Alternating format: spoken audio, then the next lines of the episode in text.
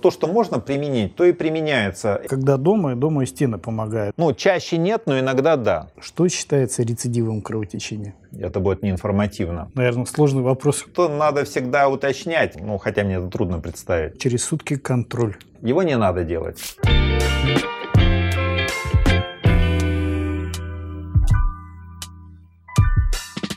Здравствуйте, дорогие друзья, уважаемые коллеги. Мы сегодня снова с вами в желтой студии, и у нас в гостях Олег Юрьевич Орлов. А, Здравствуйте, Владимир Александрович. Здравствуйте, уважаемые зрители. Елизаветинская больница. Елизаветинская больница, город Санкт-Петербург. А, тема нашего сегодняшнего разговора – это желудочно-кишечное кровотечение.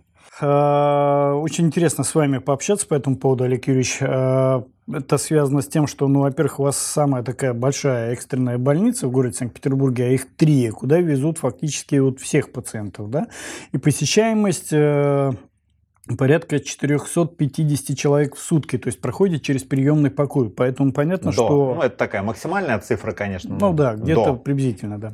А, но тем не менее, даже вот эта вот внушающая как бы цифра, она все равно говорит, что большое количество все-таки вот таких вот пациентов. А сколько вот за сутки вот приблизительно у вас поступает больных? Э, с кровотечениями. Угу. А, ну, 400, там, 400 или 450 это суммарно всех э, пациентов э, по всем профилям. Нет, понятно, У нас да. очень много там травматологии, неврология, кардиология там, и хирургия в том числе. Пациентов с кровотечениями у нас э, из этого количества, ну, наверное, человек 5-7 в сутки будет.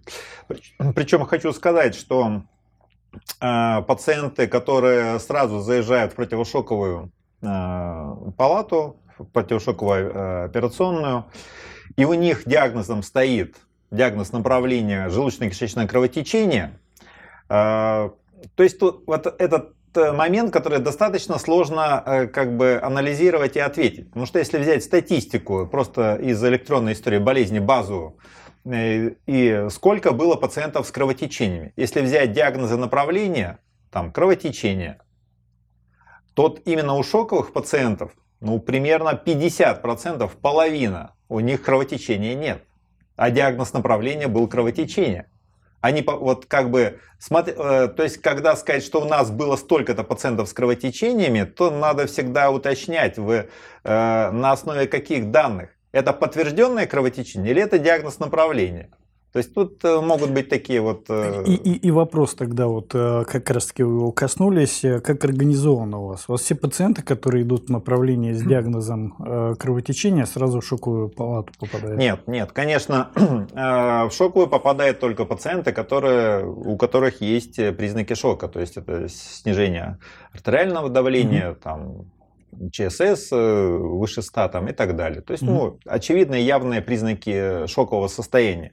Такие пациенты будут дообследоваться и лечиться э, в условиях отделения противошоковых э, мероприятий. ОПШ. А остальные куда деваются? а остальные, при... Осталь... остальные принимаются хирургом в рамках приемного отделения. Угу. То есть их принимает хирург дежурный, им выполняется, они уже но э, перемещение, то есть э, они в условиях приемного покоя, эндоскопия выполняется на эндоскопическом отделении, у нас нет отдельного, э, так сказать, кабинета экстренного, это у нас, понятно, приемное отделение на первом этаже расположено, отделение эндоскопии на третьем этаже.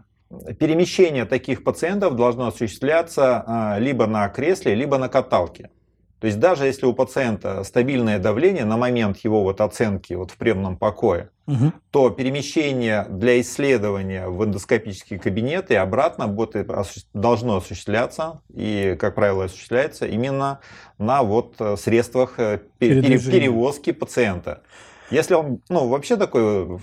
Нет, а они же как вот, э, ну, сам механизм, то есть человек э, привезла скорая, допустим, да, угу. желудочно-кишечное кровотечение. Понятно, что сортировка, что это тяжелый пациент, он уходит в шоковую палату, да. если пациент не тяжелый, не шоковый, он остается пока в приемном покое. На да, выполняя рентген грудные клетки, ЭКГ сняли, хирург посмотрел, обязательно в этих случаях ректальное пальцевое исследование – Э, фиксация э, в истории болезни данных, что там черное ну, то есть стандартная процедура. Дальше следует эндоскопия, а да. а после этого определяется пациент. УЗИ брюшной полости, как правило, тоже выполняется. А УЗИ должно быть сделано до эндоскопии, потому что после гастроскопии там уже можно просто не смотреть, там это будет неинформативно.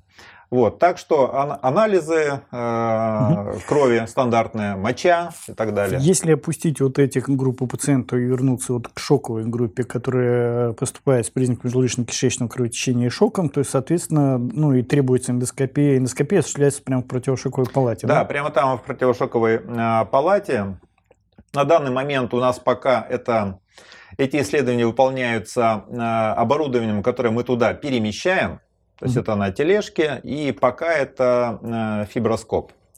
То есть в этом плане вот обследование шоковых пациентов мы несколько э, больше ограничены, чем э, обследование пациентов, которые у нас на отделении, на эндоскопическом отделении происходит. Но в ближайшее время, я думаю, эта ситуация изменится. У нас буквально вот в эти дни должна произойти поставка оборудования. У нас две новые стойки появятся в видео.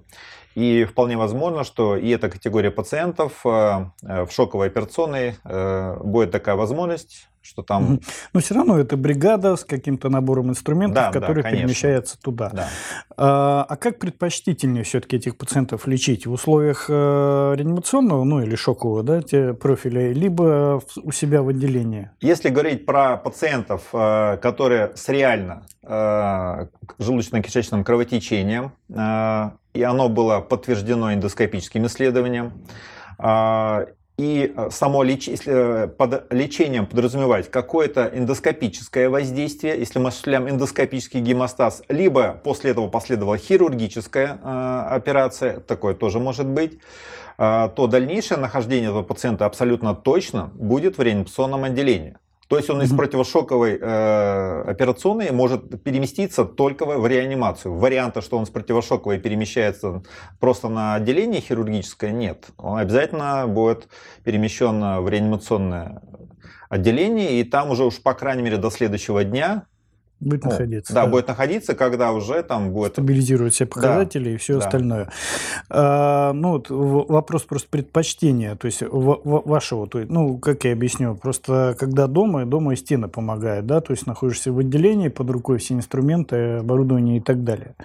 А, ну, есть ли какие-то требования к тому инструменту, который переносной? Хуже оказывать где-то выездные вмешательства или, ну, вот Э, э, безусловно, а, то место, где оказывается а, помощь, то есть там, где вот мы говорим про наши эндоскопические манипуляции, оно должно ну, максимально быть оснащено а, в первую очередь э, самой эндоскопической аппаратурой, когда, которая позволяет максимально информативно оценить состояние там, в данном случае желудочно-кишечного тракта, ну, как правило, верхних отделов. А, одно дело, когда а, доктор смотрит э, в окуляр фиброскопа, и дальше взаимодействие с ассистентом, которым выступает медсестра, происходит словами. Другое дело, когда это на экране, и все видят, э, ну, что там происходит, и гораздо легче взаимодействовать э, оператору с ассистентом. Вот. То есть эндоскопическое оснащение, что это должны быть видеосистемы. Угу принципиально, принципиально важным является э, у таких пациентов э, возможности наличия э, автоматической ирригации. То есть для отмывания поля зрения пациенты с кровотечением, у них могут быть активное кровотечение, и когда у тебя поле зрения заливается кровью, сгустки крови мешают осмотру, то без возможности вот этой активной ирригации и, естественно, аспирации через эндоскоп просто невозможно работать. И для этого как раз нужны э, такие, э, такое оборудование, как э, ирригационная помпа. И поэтому, ну, и оптимальные эндоскопы, которые имеют в, своем, в своей конструкции дополнительный канал, канал для подачи вот воды. Угу.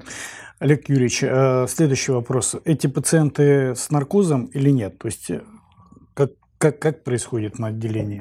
Ну, если пациент э, в шоковой операционной, то вот эти все манипуляции будут происходить э, с анестезиологическим пособием, поскольку в шоковой операционной всегда э, находится бригада анестезиологов, и анестезиологическое пособие осуществляют именно они.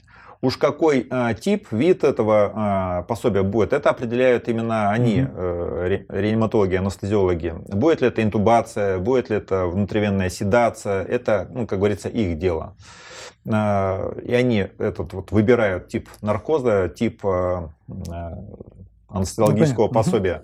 Но в целом, конечно, если это реально кровотечение, и нам предстоит какие-то там манипуляции, то оптимальным было бы интубация, когда у нас э, дыхательные пути защищены когда интубационная трубка, так сказать, обтурирует э, трахею. Ну, и, аспирация да, риск. Это, э, это э, защитит пациента гарантированно от возможной аспирации в ходе наших э, манипуляций, которые могут быть длительными, количество содержимого в желудке может быть большим, и, конечно, интубация трахеи в этом случае ну, совершенно Окей. необходима. Э, еще есть один нюанс, то есть у вас же пациенты, они экстренно приезжают, то есть человек дома, что-то случается, диагноз угу. желудочно-кишечное кровотечение, попадает к вам подготовка вот этих больных. То есть, понятное дело, что это может вечером, после обеда, еще когда-то произойти, на свадьбе там.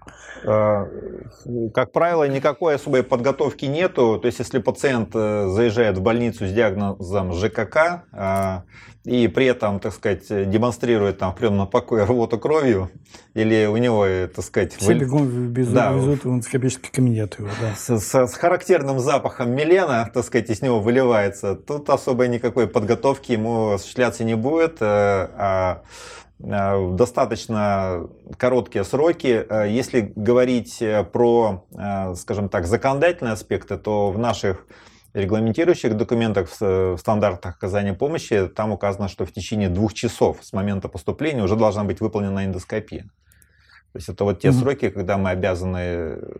То есть потом при оценке такой истории болезни эксперты обязательно обратят внимание, когда пациент поступил в больницу и когда была выполнена эндоскопия. Зонд желудок, э, промыть желудок перед а, этим пользуетесь такой опцией, вот нет? Всем перед эндоскопией зон желудок не делается. Но может быть ситуация, когда мы зашли эндоскопом и вообще ничего не видно, вообще как бы вот просто нет никакого пространства свободного, все занято кровью, сгустками и так далее.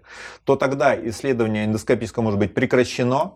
Дальше уже руками дежурного хирурга э, толстый зонд э, заводится в желудок, проводится отмывание, и после вот этой подготовки, достаточно экстренной, можно сказать, подготовки, э, повторно мы осматриваем в, в несколько лучших условиях. Практически никогда не бывает вот прям чистый желудок после этого, поверьте, но уже условия для визуализации, как правило, все-таки лучше то есть э, а, промывание желудка по необходимости, по необходимости, когда мы эндоскопически не можем там вообще ничего увидеть. Контроль у этих пациентов каких-то ну, биологических параметров, не знаю, там сердцебиение, там сатурация, еще чего-то проводится во время эндоскопических исследований? Ну, то есть требуется -то вообще подобной такой практики или нет? Ну, оно, конечно, необходимо. Не, и... не тогда, когда он в шоковой палате, там понятно, он mm-hmm. уже подключен ко всем мониторам и так далее, ему седацию дают. А вот там там они, они в любом случае мониторируются, а, мониторируется и а, сердечная деятельность, и дыхание, и насыщение крови кислородом, сатурация, все эти параметры там само собой как бы отслеживаются. Как происходит у нас, если пациент э, с диагнозом ЖКК без шокового состояния указывается у нас на отделении? Тут ситуация несколько в другую сторону. У нас лучшее эндоскопическое оснащение. У нас стойка, видеостойка, мы уже выполняем исследование видео, э, видеоэндоскопом. Э, эндоскоп с waterjet каналом. У нас помпа всегда вот, имеется в составе этой стойки. Мы можем эффективно отмывать, но в этом случае рядом с нами нету анестезиологов, нету реаниматологов, и у нас нет вот этой э, мониторинга. Угу. Основного состояния. Да, э, состояние пациента. Э, поэтому э, нужен ли он? Ну, чаще нет, но иногда да. Вот я скажу так. То есть надо, ну, если так говорить о несколько идеальной ситуации, хорошо, чтобы она была доступна. Большинство пациентов выполняется им эндоскопическое исследование, и ну, черный стул там был вчера и сегодня он... Да, он, ну, пациент и сам по себе, его можно состояние оценивать все-таки и ну, более простыми способами. ЧСС ты можешь взять и пульс просто пощупать, ну, за дыханием пациента тоже можно смотреть э, визуально, Тер- оценивать. Терминальные больные, ну, вот, которые... Ну, Терминальные очень- больные без э, сопровождения реаниматологов. и, Не-не-не, так в реанимации, в шоковой, Да-да-да. то есть если вызывает, уже есть признаки, что ну, человек уже в крайне тяжелом состоянии, то есть все равно останавливать кровотечение.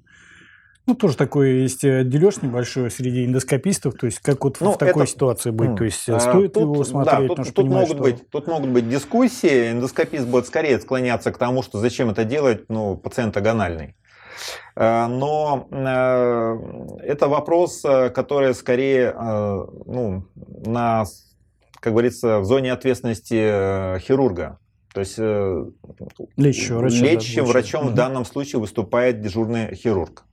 И он принимает решение. И он принимает решение выполнять эндоскопию и выполнять попытку эндоскопического гемостаза. Поэтому э, подискутировать можно, пообсуждать можно, каковы перспективы наших действий, э, каковы условия необходимы э, для выполнения этого вмешательства, чтобы обязательно там интубировано, обязательно анес- анестезия и так далее. Если все-таки хирург говорит, что нет, давайте все делаем э, таким образом, значит, э, Хорошо. действуем по такому сценарию. Э, Ну, осмотр, да, полный желудок крови, сгустки, фиксированные Мгм. сгустки убираете вот с язв? Да, э, сгустки с яс надо убрать, и более того, это во всех рекомендациях прописано, потому что на самом деле вот этот фиксированный сгусток, а это э, Forest э, 2B, он, кстати, может быть, вот я так э, сам задумался, и пока не знаю, у кого спросить. Когда ты видишь фиксированный сгусток, а из-под него подтекает свежая кровь, это Forest э, 1B или это Forest э, Один. 2B? 2Б. Да. Нет, э, Или это как вот э, в Париже тоже есть там 2 плюс 2С. Вот это тоже из этой серии. Э, 1Б плюс 2Б. Ну, тут, наверное, сложный вопрос вот в этих классификациях. То есть, если углубляться, значит... Но э, в любом случае, вот про, говоря про сгусток, сгусток нам э, прикрывает, э, собственно, тот источник, а источником кровотечения, а это всегда вот такие случаи, это язвенное кровотечение. мгм. Э, Он нам мешает э, визуализировать и точно локализовать сам источник. Поэтому сгусток нужно удалить тем или иным способом. э, От смыванием или струей воды, присасываясь к нему, от, отдирая. Если он достаточно плотно фиксирован, можно петлей для полипоктомии его захватить и попробовать убрать. И тогда мы, собственно, увидим тот пенек, э, тот вот сосуд, который был источником кровотечения. Продолжается ли из него кровотечение или, или там нет кровотечения, мы видим вот этот вот visible vessel, то есть видимый сосуд, сосуд он такой в виде розового пенька, возвышающийся над поверхностью. Все, и тогда мы можем прицельно уже Ну, то есть, в осуществить- любом случае вы осуществляете удаление Да, стараемся сгустка удалить сгусток, да. Если не удаляется вот, технически, ну, теми средствами, которые есть, там петля, будь то колпачок, там струя воды, вот все, что есть под рукой. Какова Мгм. тактика такая вот в этом отношении? Если у эндоскописта он перепробовал все возможности, которые есть в его э, арсенале, э, и он не удаляется, ну, хотя мне это трудно представить, ну, тогда тут... э, да, Там как- эритромицин какой-нибудь, что-нибудь Нет. из этого самого? Нет, не, не, не пользуетесь такими Э, вещами? Эритромицин внутривенно, ну, с одной стороны, мы не пользуемся, но это э, известный э, факт, что при внутривенном введении эритромицина он вызывает прокинетическое действие, и желудок начинает достаточно активно, верхний отдел ЖКТ перистальтировать, и содержимое желудка эвакуируется. Но это относится к свободно лежащим в полости желудка сгусткам. А тот сгусток, который фиксирован к э, источнику кровотечения, он удален не будет. Но в этом случае, если мы видим плотно фиксированный, не удали, э, который нам не удалось удалить, и там из-под него не подтекает, нету продолжающего кровотечения, скорее всего, оставим его для дальнейшего наблюдения. Пациент будет А продолжать... как, как, как часто наблюдать тогда? Вот хорошо, мы оставили, ну, как бы вот этот э, сгусток, да, и теперь должны ходить вокруг него таким... Хорошо. Можно я перефразирую этот вопрос? Если мы э, нашли источник кровотечения, выполнили эндоскопический гемостаз с тем или другим методом, их целый арсенал имеется, сразу их назову. Э, контактные, это Ну, типа, диатермокоагуляция, да. там зондом, диатермокоагуляция щипцами гемостатическими, бесконтактная, это аргонплазменная коагуляция, инъекционная, это обкалывание вокруг этой зоны адреналином, либо э, гораздо реже или почти никогда не применяющаяся склеротерапия, когда нужно очень небольшим количеством, очень прецизионно прямо в область сосуда вкалывать раствор, и механические, это клипсы. Если осуществлен эндоскопический гемостаз, когда делать контрольный осмотр? Его не надо делать. Его не надо делать, Многие потому... даже в СОПах прописывают, что через сутки контроль. А зачем? Зачем, да. Ну вот если пациент проявляет признаки стабильности своих э, витальных функций, у него не проседает гемоглобин, у него не ухудшается его состояние, зачем туда лезть эндоскопом? Чтобы сделать что? Или какие там могут произойти признаки, которые могут изменить нашу тактику? Знаете, что мы не обсудили, Олег Юрьевич? Да. Вот сейчас вот, э, понимаю ваш ответ. Что считается рецидивом кровотечения? Рецидивом кровотечения Э, будут считаться, это я сейчас пытаюсь э, не какой-то э, формальный из учебников ответ, а сам сформулировать. События, которые указывают на вот возможность этого кровотечения. Что это может быть? Снижение гемоглобина. Кстати, это бывает достаточно нередко. То есть пациент абсолютно стабильный, у него, Э, у него э, самочувствие нормальное, э, но по анализам крови у него гемоглобин был 90, стал 80. Снижение гемоглобина. А Э, что... Не, ну это признаки как бы да. рецидива, да. А это... вот э, ну, сам рецидив. Э, так вот, это повод, вот такие события, это повод выполнить эндоскопическое исследование. Я ну, чуть-чуть вот расскажу просто, почему родился такой вопрос. Потому что мы, когда вот обучались в Японии, и ну, такой вот в беседе как бы спрашивали своих коллег японских, а, как бы, ну вот, вот у вас остановка кровотечения, да, как бы, и вот а в каком случае вы оперируете оперируете этих больных, ну или оперируете, или вообще, ну как, как, ну конечно же, говорит, э, рецидив возникает кровотечение, мы тогда уже повторно его просто берем э, в операционную. И наблюдали такую интересную картину, когда вот приехал пациент с кровотечением, они ему остановили кровотечение, отвезли его в палату, через час он снова его везут обратно в этот самый, в кабинет и снова останавливают это кровотечение. Ну, мы же только вот беседовали, говорю, как бы вот вопрос, а, как бы уже сказали, рецидив, говорит, как бы вы оперируете? Он говорит, нет, это не рецидив, говорит, это не остановленное первичное кровотечение. То есть вот э, вопрос к этому задал. То есть, ну, есть ли вот у вас какое-то понятие, что у вас считается рецидивом кровотечения?